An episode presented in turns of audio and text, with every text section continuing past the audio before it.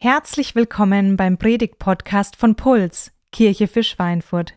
Wir wünschen dir viel Spaß mit unseren Predigten und vor allem, dass sie dich inspirieren, deinen nächsten Schritt auf deiner Reise mit Gott zu gehen. Wenn du Fragen hast oder eine Pulsgruppe suchst, dann melde dich gerne bei uns. Kunst der Freude, aber Freude durch Vergessen. Es ist doch ein bisschen eigenartig, ja. Also soll, soll ich mich freuen, wenn ich was vergesse? Also ich habe so ein paar Vergessenserlebnisse und da frage ich mich einfach, soll das wirklich ein Grund zur Freude sein? Kannst du klicken, das Bild? Ja. Also normalerweise geht es einem ja so, wenn man was vergisst. Ich war mal auf dem Weg zum Baumarkt und wir müssen da quer durch Schweinfurt, wenn wir zu einem der zwei Baumärkte in Schweinfurt wollen. Und dann bin ich halt rübergefahren und so und wollte ein paar Sachen besorgen und ich steige aus dem Auto aus und ich merke, ah, ich habe meinen Geldbeutel vergessen. Mann, blöd. Und dann musste ich natürlich wieder quer durch Schweinfurt fahren und den Geldbeutel holen und das Gleiche nochmal versuchen. Manchmal ist Vergessen auch lustig, also gerade wenn man zurückdenkt, da kann man dann über andere Sachen lachen. Einmal vor ein paar Jahren, da hatte eine Arbeitskollegin von mir Geburtstag und ich war so beschäftigt damit, mit so, ähm, mit so einer Kiste die ins Haus zu tragen und ins Zimmer zu bringen, ohne dass die merkt, was ich für sie mitgebracht habe, Blumen und ein Geschenk und irgendwas halt so. Sollte halt eine Überraschung sein. Und ich war so damit beschäftigt zu gucken, dass sie mich nicht sieht, dass ich dann vergessen habe, ihr zum Geburtstag zu gratulieren. Danke. Also das war, ähm, da kann ich jetzt drüber lachen. Damals war es halt ziemlich blöd, weil ich dann halt ein paar Minuten später zu ihr, nachdem ich, sie, nachdem ich ihr schon guten Morgen gesagt hatte. Ähm, man kann auch absichtlich vergessen. Meine Frau hat erzählt, sie hat immer ihren Turnbeutel vergessen, damit sie nicht beim Sport mitmachen muss. Also kann auch äh, nützlich sein. Dann gibt es aber auch Sachen, die, die vergisst man einfach nicht, an die erinnert man sich lebenslang. Ich kann mich an ein Ereignis in der Grundschule, und das ist bei mir schon einige Zeit her, erinnern. Hat ein Schulkamerad, als wir das erste Mal zum Schwimmen fuhren, dritte Klasse, hat er mich gefragt, kannst du schwimmen? Und ich habe gesagt, nein. Und ich frage ihn, kannst du schwimmen? Und er sagt, na klar kann ich schwimmen und boxt mir in den Magen oder in den Bauch. Was das für einen Zusammenhang hatte, äh, habe ich bis heute nicht verstanden. Aber ich, ihr könnt euch denken, dass ich dem ziemlich aus dem Weg gegangen bin. Oder Narben vergessen wir manchmal auch nicht. Wenn, wenn du Narben hast, du kannst dich bestimmt daran erinnern, was damals passiert ist, als du diese Narbe gekriegt hast. Ich habe hier so am kleinen Finger eine Narbe, können wir so von der Entfernung nicht sehen. Also wenn das wollt, zeige ich es euch später mal. das ist interessant. Aber ähm, da weiß ich noch, dass ich als Kind unterwegs war und an dem Bach so Schilf abreißen wollte mit so einem Pinsel oben dran. Das hat halt cool ausgeschaut und es war sehr lang. Und ich wollte das abreißen und dann habe ich mich am Schilf in den Finger geschnitten. Und es hat geblutet und zu Hause hat meine Mutter das versorgt und damals hat man zur Desinfektion Jod genommen. Also vielleicht gibt es einige von euch, die eine Erinnerung an Jod in Wunden haben. Das brennt furchtbar. Also ich kann mich da noch gut dran erinnern. Es tut heute nicht mehr weh, zum Glück. Aber ich weiß es noch genau, wie das war. Manchmal kann nicht vergessen, aber auch belastend sein, dass wir einfach darunter leiden, weil wir vielleicht falsch gehandelt haben und gern was ungeschehen machen, würden. Also ich bin manchmal traurig drüber, wenn ich an manche Versäumnisse oder an manches Verhalten in der Erziehung meiner Kinder denke. Denke ich, ach, hätte ich es doch damals anders gemacht. Also es macht mich, wenn ich dran denke, wirklich traurig, kann man aber nichts mehr revidieren. Ähm, ich kann jetzt mit meinen Kindern mal ein Bier trinken, das geht, aber die Erziehung kann ich nichts mehr wiederholen. Also wenn du damit noch beschäftigt bist, denk dran, du kannst es nur einmal machen. Ähm, aber manchmal leide ich darunter, wenn ich da zurückdenke. Und jeder von uns, denke ich, hat so seine eigenen Erlebnisse. Und je älter man wird, umso mehr Erlebnisse hatte, unter, unter denen man vielleicht leiden kann. Und manche belasten uns, sie verfolgen uns irgendwie, sie beschäftigen uns. Und wir können irgendwie das Vergangene nicht einfach loslassen. Wir können das nicht hinter uns lassen. Manchmal ist es vielleicht was harmloses. Wenn jemand ein Perfektionist ist, dann stört ihn das halt, dass die Tapete da vielleicht nicht genau aneinander geklebt ist. Aber das ist jetzt eigentlich nicht weiter schlimm, würden wir als Außenstehender sagen, die Person, die stört, die findet es halt schlimm. Man kann nicht vergessen, dass sie, sie damals falsch tapeziert hat. Es gibt ernstere Sachen, dass wir nämlich über Versäumnisse oder Fehler, die Folgen hatten, nicht äh, so einfach drüber wegkommen. Wir machen uns Vorwürfe, wir haben Schuldgefühle oder auch das Verhalten anderer Menschen kann uns ähm, viel ausmachen. Sie haben uns ungerecht behandelt oder verletzt. Vielleicht ein Vorgesetzter auf der Arbeit oder irgendjemand anders. Und das Gedanken an das, die Gedanken an das Verhalten, die machen uns immer noch was aus und die kommen regelmäßig hoch und belasten uns. Ich kann mich an eine Situation erinnern, da war ich vor ein paar Jahren mal auf einer Reha und ähm, da, da, hat mir ein Mensch dermaßen zugesetzt und er war gar nicht da. Ich fand es richtig schlimm, wo ich mir dann gedacht habe, es kann doch nicht sein, die Person ist gar nicht anwesend und ich leide unter irgendeinem Verhalten, das sie mir gegenüber gezeigt hat. Da habe ich dann gemerkt, dass da was passieren muss. Jemand, der Trennung oder Scheidung erleben musste, der hat ganz viel an Vergangenen zu auszuhalten oder zu verarbeiten. Oder jemand hat schmerzliche, schlimme Erfahrungen gemacht, vielleicht ein Kind verloren oder irgendetwas, was einfach ganz viel mit einem macht und was man nicht einfach nur abstreifen kann. Und es sind manchmal lange Prozesse. Und da geht es auch nicht nur um Vergessen, sondern auch einfach mit dem Vergangenen fertig zu werden. Aber wenn wir immerzu am Vergangenen leiden, dann ist es auf Dauer ungesund. Ich habe mal versucht, das irgendwie zu illustrieren. Also das kann jeder von uns sein. Könnt ihr euch aussuchen, ob ihr euch damit identifizieren könnt. Ähm, und jetzt gucken wir mal, was passiert, wenn man in der Vergangenheit hängt. Also man schaut zurück, immer nur zurück und die Freude liegt dann zermatscht am Boden. Deswegen hat ähm, Erinnern an unschöne Dinge auch mit unserer Freude zu tun und das Vergessen vielleicht auch. Und heute, also wollen wir mal drüber nachdenken, äh, dass es manchmal auch wichtig ist zu vergessen. Und Paulus, den Lukas vorhin schon erwähnt hat, der Mann, der diesen Brief an die Christen in der Stadt Philippi geschrieben hat, und er war, obwohl er im Gefängnis war, redet er von Freude, wo man sich eigentlich nicht vorstellen kann, hey, hast du nicht, äh, wieso hast du Freude? Du musst doch jetzt furchtbare Probleme haben. Aber der sagt uns, äh, wie er das gemacht hat und vielleicht hilft uns das, darüber nachzudenken. Wir schauen mal, wie er das äh, getan hat oder wie er da vorgegangen ist. Wir lesen zwei Sätze aus dem dritten Kapitel von diesem Brief, erstmal und dann noch ein bisschen mehr. Er fängt diesen Brief an und sagt, freut euch, dass ihr mit dem Herrn verbunden seid. Also mit dem Herrn, da meint er Jesus mit. Und dann sagt er weiter, weiter unten, ich vergesse das Vergangene und schaue auf das, was vor mir liegt. Also er drückt eigentlich aus, dass seine Verbindung mit Jesus sein Grund zur Freude ist, aber auch sein Anstoß zu vergessen und das Vergangene irgendwie da hinten zu lassen. Weil er vergessen kann, nimmt die Freude zu, weil er sich freuen kann, kann er leichter vergessen. Oder weil er einen Grund zur Freude hat, kann er leichter vergessen. Dieser Paulus, der hat eine ganz interessante Geschichte und die wollen wir uns heute mal anschauen. Ich glaube, das lohnt sich. Er hatte eine Vergangenheit, auf die war er mal stolz. Und wir lesen da aus diesem dritten Kapitel folgende Abschnitte. Er sagt, natürlich könnte ich mich auch auf menschliche Vorzüge berufen. Also er kritisiert da Leute, die einfach sich rühmen und, äh, und sagen, wie toll sie waren. Und er sagt, das könnte ich auch machen, aber er geht dann weiter und sagt, wenn andere Grund haben, darauf zu vertrauen, hätte ich das noch viel mehr. Ich wurde beschnitten als Jude, als ich acht Tage alt war. Von Geburt bin ich ein Israelit, aus dem Stamm Benjamin, ein Hebräer reinster Abstammung. Und was das Gesetz betrifft, war ich ein Pharisäer. Also die Juden, die haben so viel Wert auf ihre Abstammung gelegt, darum sagt er diese Dinge. Also da haben sie gedacht, wenn sie äh, dann da von dieser Familie abstammen, dann sind, ist es schon mal cool und äh, dann haben sie schon mal einen Wert vor Gott.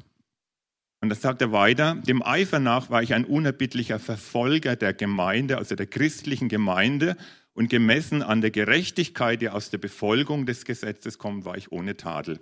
Also er beschreibt hier eigentlich zwei Sachen auf die er mal stolz wurde, die seine Vergangenheit ausgemacht haben. Das erste waren seine Erfolge in der jüdischen Religion, zu der er, äh, zu der er gehörte. Und die, er hielt also alle Vorschriften, die seine Religion hatte, korrekt ein, war in der strengsten Gruppe der Pharisäer. Und die achteten wirklich peinlich genau darauf, dass alle religiösen Gesetze eingehalten wurden. Und er sagt, er war darin tadellos. Also darauf kann man stolz sein, gell, wenn man alles richtig gemacht hat. Und so war er auch. Und er war sozusagen der Vorzeige-Pharisäer. Also den, der Beste, den wir auf Lager haben, könnte man sagen. Darauf war er mal stolz. Und als zweites erwähnt er seinen Eifer für Gott in Vers 6.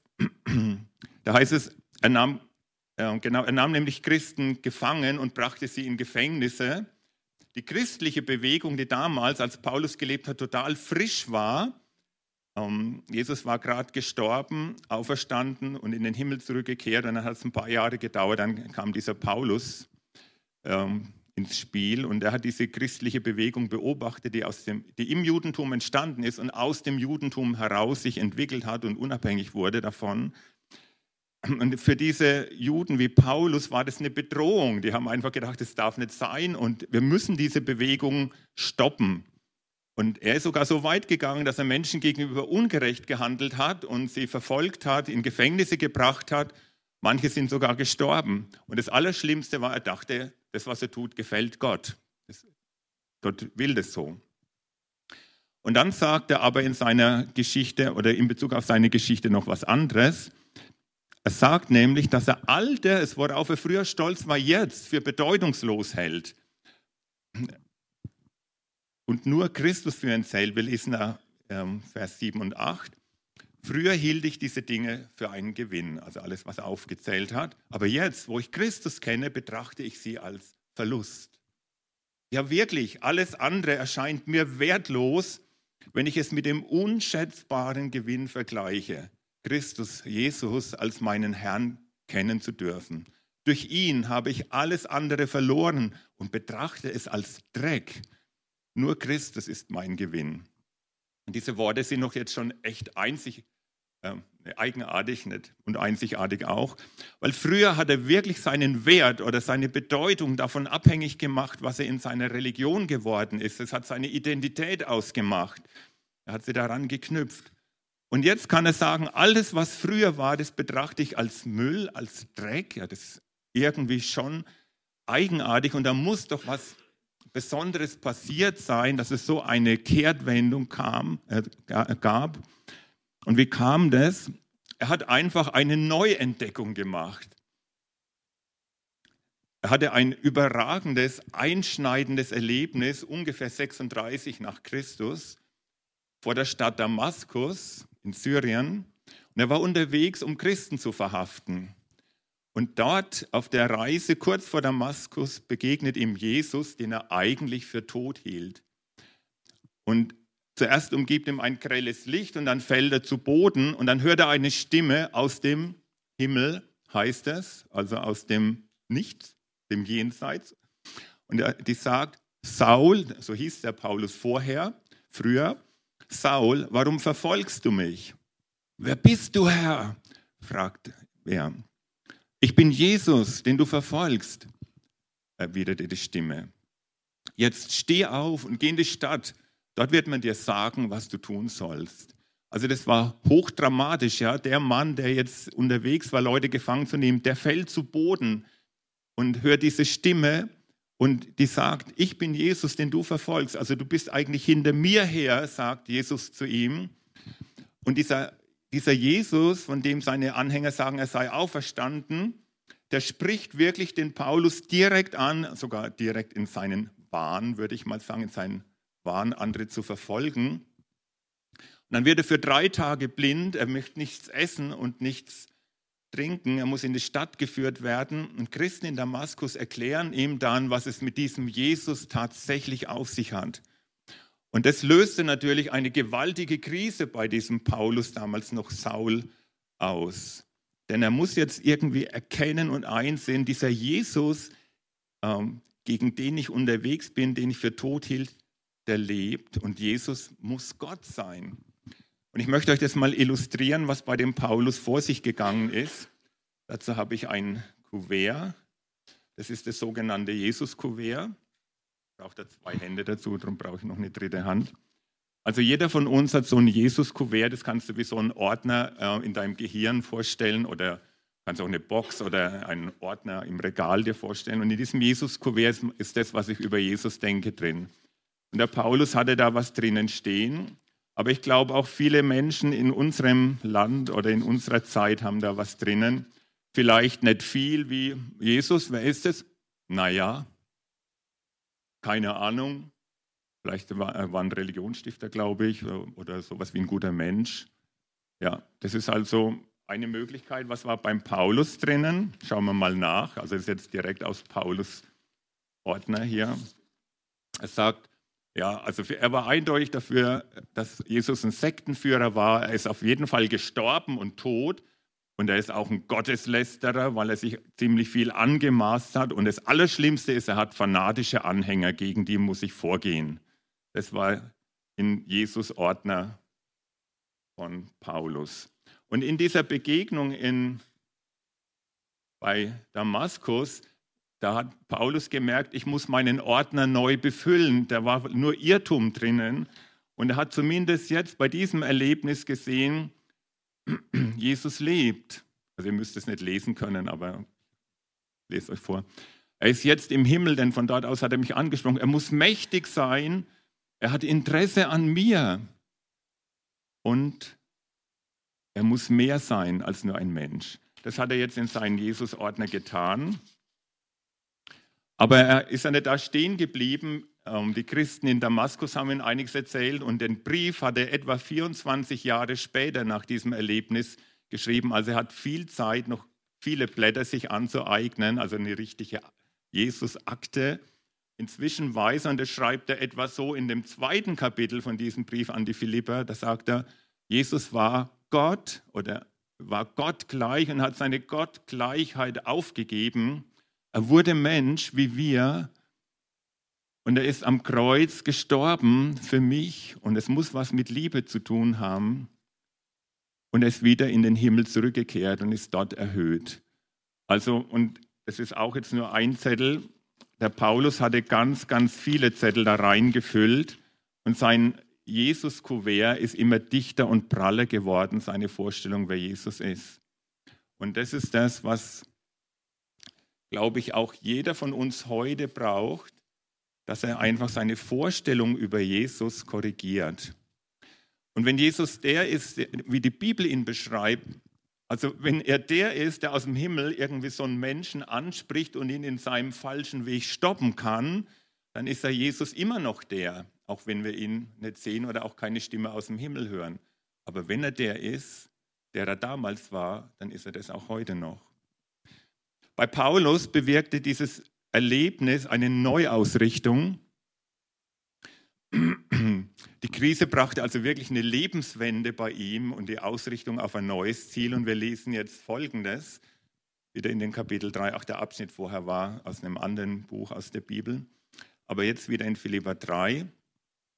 Ich will nicht behaupten, das Ziel schon erreicht zu haben oder schon vollkommen zu sein, doch ich strebe danach, das alles zu ergreifen, nachdem auch Christus von mir Besitz ergriffen hat. Nein, ich bilde mir nicht ein, es schon geschafft zu haben, Geschwister, aber eins steht fest. Ich vergesse das Vergangene und schaue auf das, was vor mir liegt.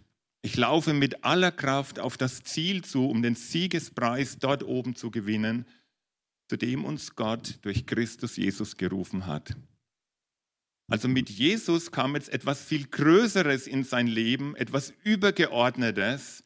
Man könnte sagen, eine neue Dimension. Jetzt klingt es halt ein bisschen wie Science Fiction, aber das kann man eigentlich schwer mit Worten beschreiben. Eine größere Realität.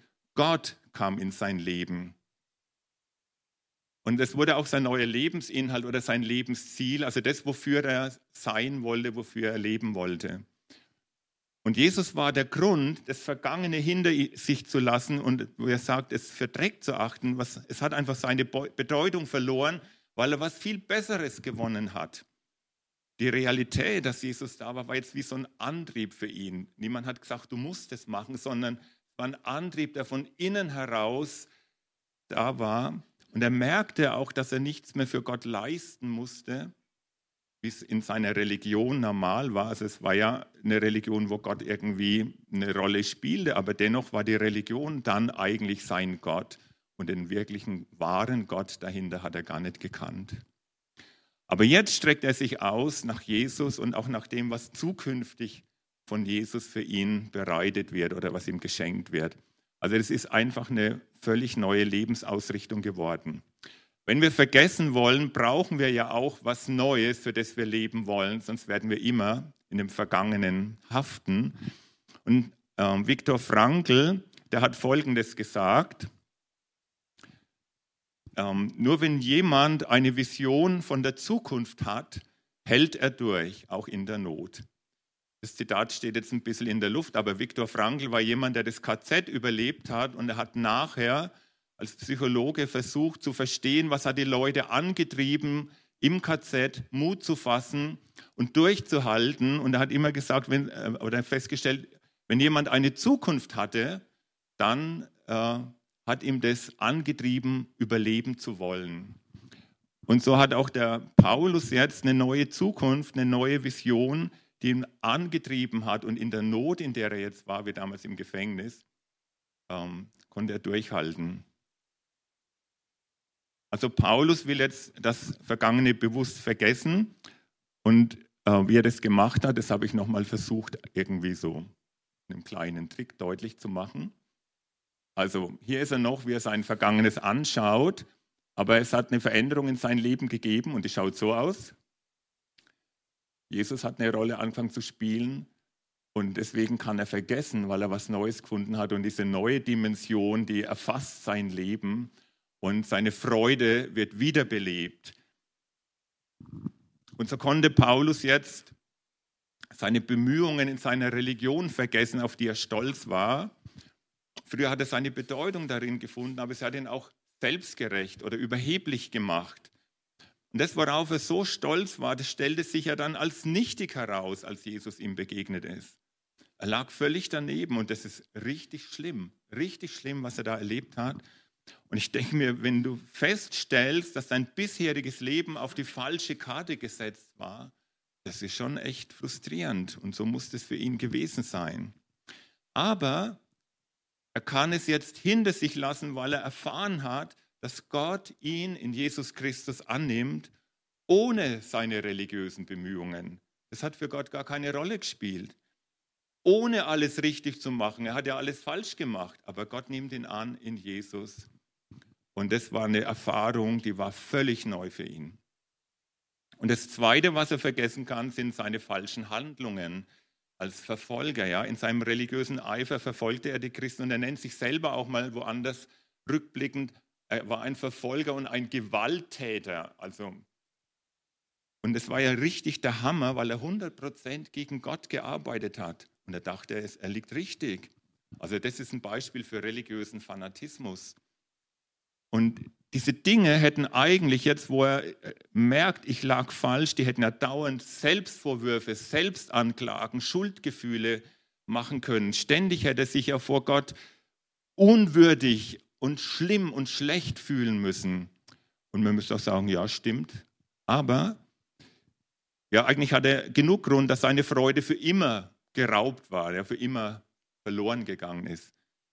Aber die Art, wie Jesus ihm begegnet ist, damals vor Damaskus, zeigt ihm, dass Gott ihm vergibt und ihm einen Neuanfang ermöglicht, ohne dass er sich dafür anstrengen muss.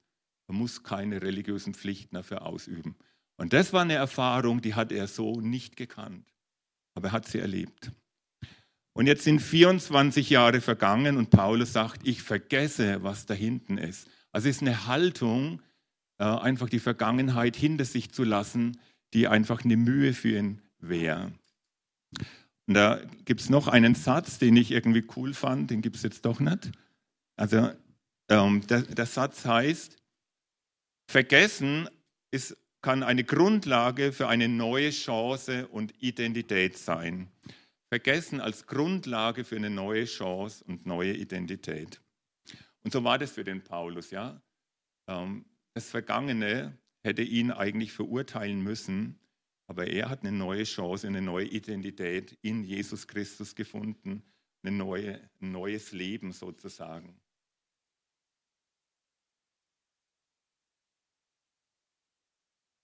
Jetzt können wir natürlich fragen, wo ist denn Vergessen für mich wichtig und wie kann das gehen? Vorweg mal ein Satz dazu. Der heißt, Vergangenheit muss nicht mein Jetzt oder meine Zukunft bestimmen. Die Vergangenheit muss und soll nicht mein Jetzt oder meine Zukunft bestimmen. Das heißt, ähm, ja, die Vergangenheit, die, die, die darf das nicht. Ja? Ich, sonst wird mein Jetzt und meine Zukunft immer unter dem, dem Nebel von den vergangenen Dingen irgendwie stehen. Und die Freude wird dadurch gedämpft und nicht entfacht. Und Schritte, die wir gehen können, damit die Vergangenheit geklärt wird und Freude kommt, können folgende sein. Das erste ist, dass wir Jesus zu dem Übergeordneten in unserem Leben machen, also zu dem Größeren, zu dem, was über meinem Leben steht und zu dem ich hin ausgerichtet bin. Das hat mit diesem Jesus-Kuvert zu tun oder deiner Jesus-Box. Vielleicht braucht die Ergänzung oder Korrektur, weil Jesus ist immer mehr, als ich bisher dachte. Er ist immer noch größer, als ich bisher dachte. Er ist immer noch genialer, als ich bisher dachte. Bin immer in einer, in einer gewissen Begrenzung. Und Jesus ist da und er ist die Zukunft. Und wenn alles weg ist, stell dir mal vor, alles wäre weg, dann ist er immer noch da. Und das ist, das, das ist einfach das, was wir letztlich brauchen. Wir sind ja unterschiedlich. Ähm, alle, die wir jetzt hier sind und vielleicht bist du an der Stelle, wo Jesus noch nicht so diese überragende Rolle spielt. Und vielleicht spricht Jesus dich an. Ich finde es richtig großartig, dass Jesus aus dem Unsichtbaren diesen Paulus anspricht. Und er hat es gemerkt. Und ich glaube, das tut Jesus immer noch. Vielleicht hat Jesus dich schon öfters angesprochen. Er tut es vielleicht nicht mit grellem Licht und dass du zu Boden fällst, das ist auch schonender. Aber vielleicht spricht er dich jetzt an, heute, wenn du zuhörst oder durch die Lieder. Vielleicht merkst du, vielleicht nicht mit Worten, sondern dass einfach dein Herz irgendwie bewegt wird, dass Jesus dich anspricht. Und die Frage ist, wie gehe ich damit um? Höre ich das? Nehme ich es wahr? Gehe ich darauf ein? Der Paulus, der ist darauf eingegangen, für den war es natürlich so beeindruckend, dass, es, dass er fast nicht anders konnte, aber er hätte sich auch anders entscheiden können. Meine Erfahrung ist so, Jesus hat mich angesprochen, das weiß ich noch genau, indem ich ein Buch gelesen habe über Jesus. Und da habe ich verstanden, dass Gott mich anspricht und seine Liebe zu mir ja, zum Ausdruck bringt durch das, was Jesus getan hat. Und das habe ich verstanden. Ich habe keine Worte gehört, aber ich habe gemerkt, Gott meint mich. Er spricht mich an und er fragt mich, ob er eine andere Rolle in meinem Leben spielen darf als vorher. Vielleicht bist du schon Christ oder glaubst an Jesus, dann kannst du dich fragen, ob, er, ob Jesus für dich persönlich wirklich der ist, wie er sich in der Bibel vorstellt. Ob er diese Größe ist, diese, dieses übergeordnet Große, ob er der Wert ist, der alles andere, was du kennst, in den Schatten stellen kann. Oder ob er der ist, mit dem du auch deine Vergangenheit klären kannst und vergessen kannst. Also ist da immer Luft nach oben. Vielleicht sagt jemand, okay, wieso denn? Äh, vergessen geht doch auch ohne Jesus. Ja, natürlich. Ähm, aber man muss sich selbst dann immer irgendwie was Übergeordnetes bauen. Ja? Irgendetwas, wo ich sagen kann, ja, dafür lohnt es sich zu leben, dafür möchte ich da sein. Oder irgendwie eine Ausrichtung. Aber das, das ist immer, äh, das verfällt halt auch leicht. Jesus selber ist aber die Quelle von dauerhafter Freude weil er bleibt, weil er da ist. Jesus ist der inhaltliche Gegenwert zu dem, was ich an Worten sage oder höre. Das sind nicht leere Worte, sondern da ist jemand da, der diesen Gegenwert darstellt, der einfach da ist. Also nicht nur ein Kuvert mit Worten drinnen, sondern es gibt eine Person, die dahinter steht, die diese Worte wahrmacht. Als zweiten Schritt, den wir gehen können, ist, dass wir entlarven und bearbeiten, was uns beschäftigt oder was uns einfach nicht loslässt. Die eigenen Versäumnisse, die mich quälen oder anklagen, die darf ich einfach Jesus übergeben und Vergebung finden.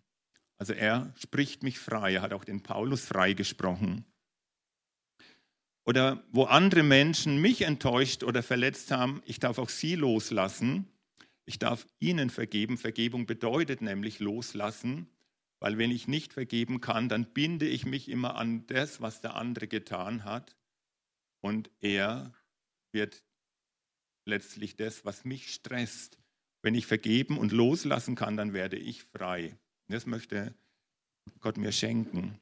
Wenn ich enttäuscht bin, vielleicht weil meine Lebensziele sich nicht so eingestellt haben oder mein Leben sich nicht so entwickelt hat, wie ich es mir gewünscht habe, dann ist es so, dass ich auch das Vergangene hinter mir lassen darf und mit Jesus einen Neuanfang wagen darf oder Mut bekommen kann zum Weitergehen.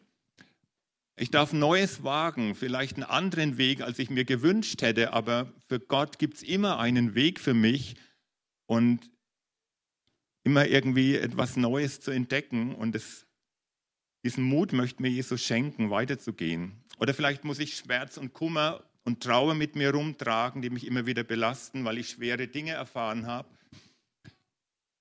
Und natürlich brauche ich auch Zeit zum Trauern und ähm, für die, den Trauerprozess.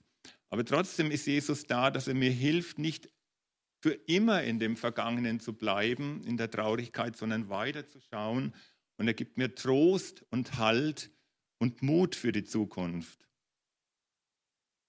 Dann kann es natürlich auch sein, dass jetzt ähm, jemand denkt, na, ich kann das Vergangene aber einfach nicht vergessen. Es ist zu schwierig, du redest dich viel zu leicht, das, das funktioniert nicht.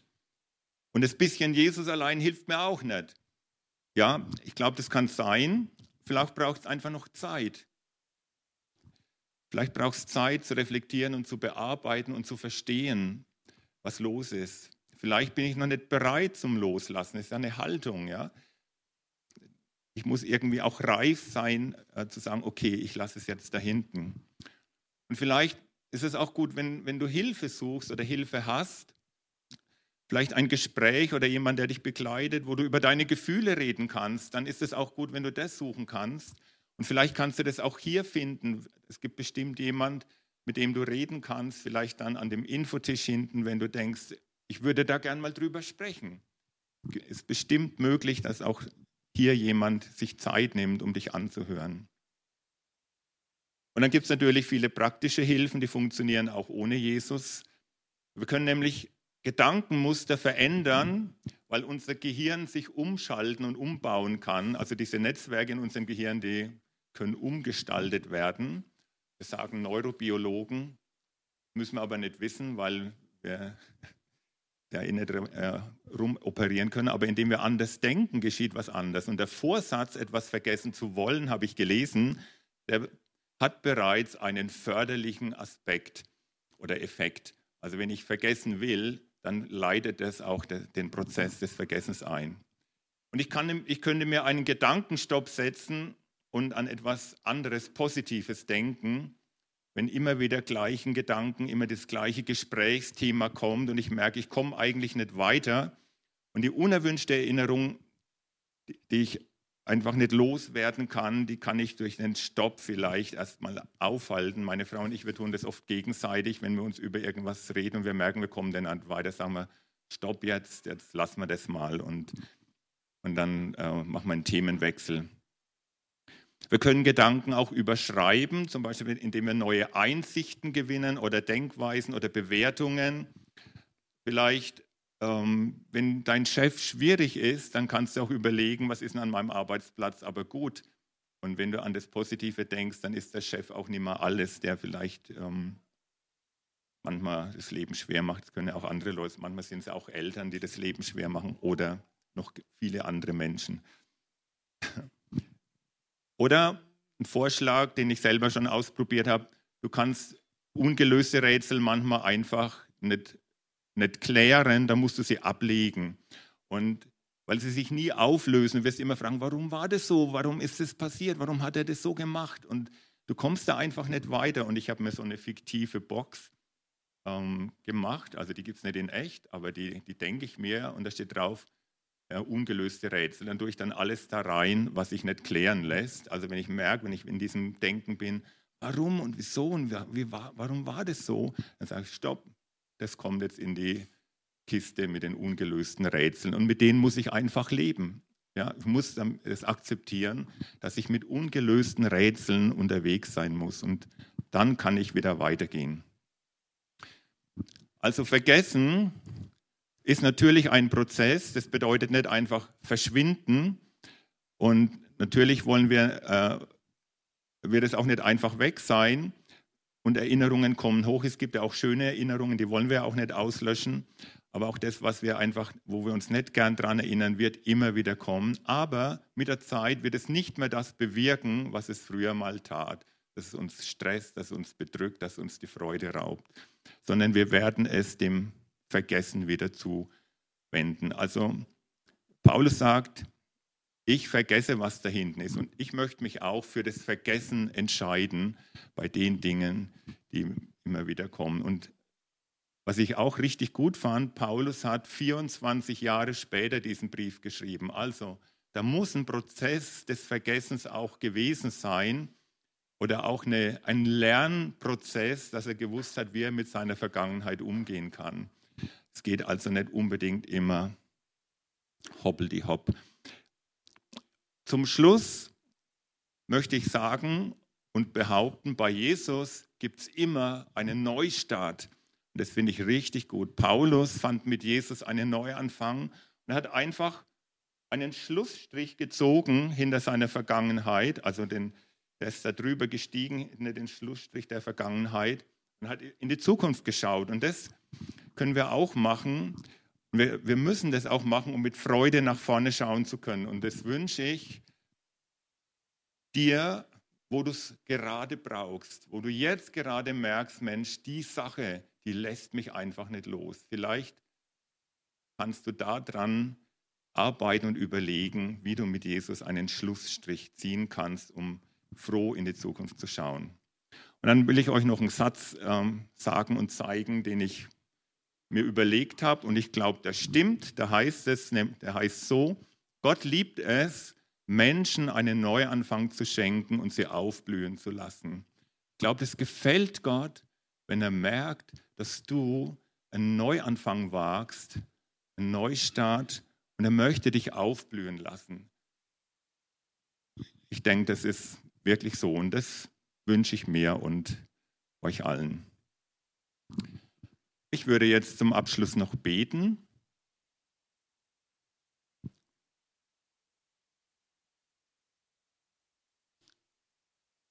Lieber Herr Jesus, wir wollen dir so danken dafür, dass du in das Leben von dem Paulus gekommen bist und wir das so als Beispiel angucken können, wie einfach ein Leben sich verändert, wie ein Leben sich verwandelt. Und aus dem Mann, der irgendwie so rücksichtslos war und Menschen verfolgt hat, ist jemand gewonnen, der das alles hinter sich lassen konnte, es als falsch sehen konnte und eine Neuausrichtung mit dir gefunden hat. Und es ist so ein gewaltiges und eindrückliches Leben, was wir da in der Bibel beschrieben bekommen. Und es zeigt uns, dass es auch für uns und für jeden von uns hier möglich ist, Dinge hinter sich zu lassen und mit dir einen Neuanfang zu wagen. Und ich möchte dich bitten auch, dass du wirklich zu unserem Herzen sprichst, weil du bist der Gott, der Mensch geworden ist, für uns gestorben ist, seine Liebe gezeigt hat und in den Himmel zurückgekehrt ist und von dort aus wirksam ist. Und du willst in unser Leben hineinwirken. Und ich bete, dass du uns ansprichst oder wo du uns heute auch angesprochen hast, dass wir reagieren können, dass wir es hören und aufnehmen. Danke, dass du uns einen Neustart geben willst. Danke, dass du uns aufblühen lassen willst. Das freut mich einfach und ich möchte es einfach selber erleben und ich wünsche es auch jedem anderen hier auch. Amen.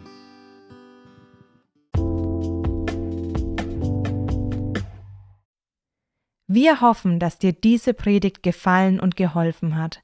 Wenn du Fragen hast, melde dich gerne bei uns. Alle Infos findest du auf www.puls-kirche.de.